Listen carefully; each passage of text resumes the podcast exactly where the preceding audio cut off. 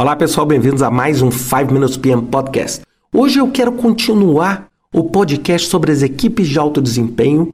Na semana passada eu falei sobre metas e planos claros, comunicação efetiva, relação positiva entre os membros da equipe, papéis e responsabilidade claros.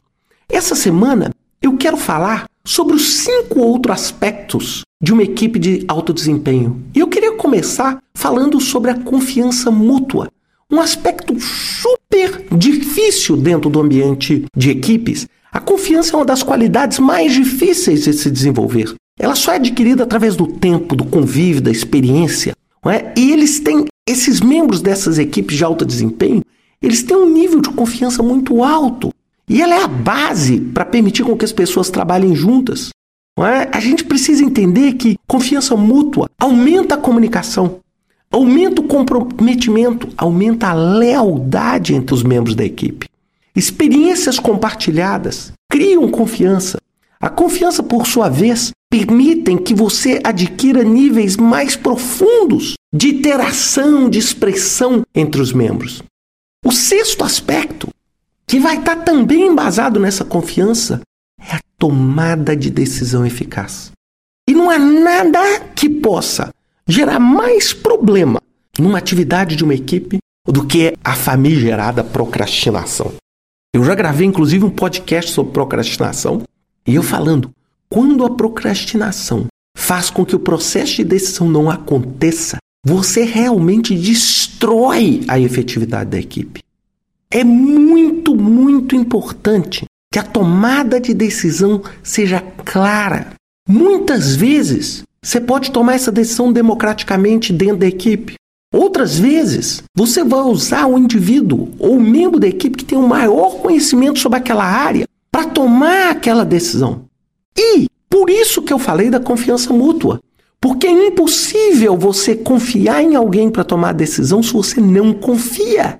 Não é? Você precisa entender qual o problema que você quer tomar decisão? Você precisa coletar informações sobre esse problema. Você precisa desenvolver quais tipos de solução. Qual é a melhor solução? Como é que você implementa essa melhor solução? Como é que você avalia esse resultado? E isso só é possível quando você confia naquele indivíduo que está tomando a decisão. Não necessariamente a hierarquia que vai ditar aqui. A hierarquia pode sim tomar decisão, mas se essa decisão não for comprada e respeitada pelos membros da equipe, você não vai ter uma equipe de alto desempenho. Você vai ter um monte de pessoas te seguindo simplesmente porque você é o chefe. E será que isso é que vai produzir o alto desempenho? O sétimo aspecto é a valorização e a promoção da diversidade.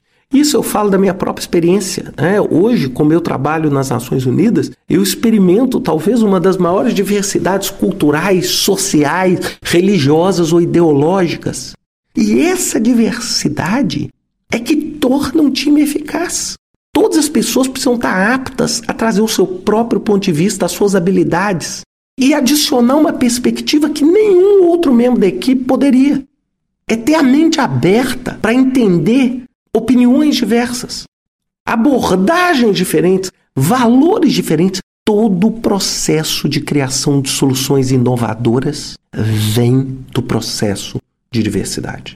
É impossível você ter 10 pessoas que pensam iguais se reunirem e produzirem algo que vai romper. 10 pessoas diferentes podem trazer dimensões que você nunca tinha pensado anteriormente dentro daquela equipe. Então é muito importante entender isso. O oitavo ponto é o gerenciamento bem-sucedido de conflitos. E eu já gravei vários podcasts sobre conflito. A gente tem que entender que conflito não é uma coisa que precisa ser evitada. O mau conflito precisa ser evitado, mas o bom conflito é algo maravilhoso para uma equipe. É um fato natural. A gente tem que entender que o fato de conflito existir não é uma coisa ruim. Se administrar de forma legal, os conflitos levam ao crescimento, reforçam a coesão do grupo, melhoram a compreensão, melhoram o autoconhecimento. É muito importante vocês entenderem que o conflito muitas vezes favorece a comunicação, favorece o entendimento e a percepção das pessoas.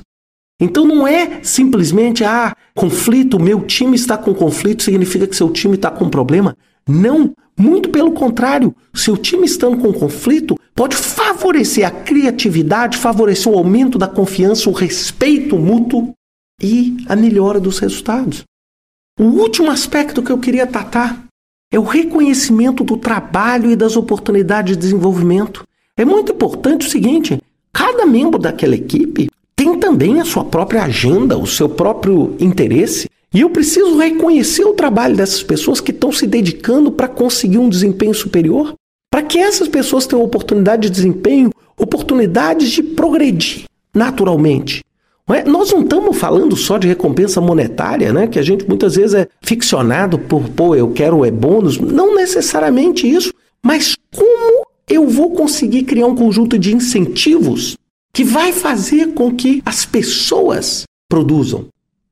Não é? E não é só o incentivo ao resultado da equipe, mas os incentivos aos resultados individuais de cada um daqueles componentes. Porque nem todos os membros da equipe vão ter o mesmo tipo de comportamento diante dos incentivos. Pode ser que para algumas pessoas o incentivo financeiro funcione, pode ser que para outras não. Então é muito importante ter essa clareza. Bem, o que eu queria nesse conjunto, né, nessa série de dois podcasts, era falar um pouquinho sobre esses nove elementos é, eles são elementos que parecem óbvios, mas eles não são tão simples de serem implementados. E foi por isso que a gente decidiu criar o livro, que a gente decidiu escrever onde a gente fala um pouquinho sobre cada um desses de uma forma um pouquinho mais, mais detalhada. Como estabelecer metas e planos claros, como ter uma comunicação efetiva, como criar uma relação positiva, como definir papéis e responsabilidades claros, como aumentar a confiança mútua, como suportar a eficaz tomada de decisão, como valorizar e promover a diversidade, como gerenciar bem os conflitos e como permitir com que as pessoas cresçam. Somente com isso corretamente implementado é que você vai poder ter uma alta, equipe de alto desempenho. E tendo uma equipe de alto desempenho significa ter resultados de alto desempenho. E é isso o que interessa pra gente. Espero que vocês tenham gostado dessa série. Um grande abraço a todos e até semana que vem com mais um 5 Minutes PM Podcast.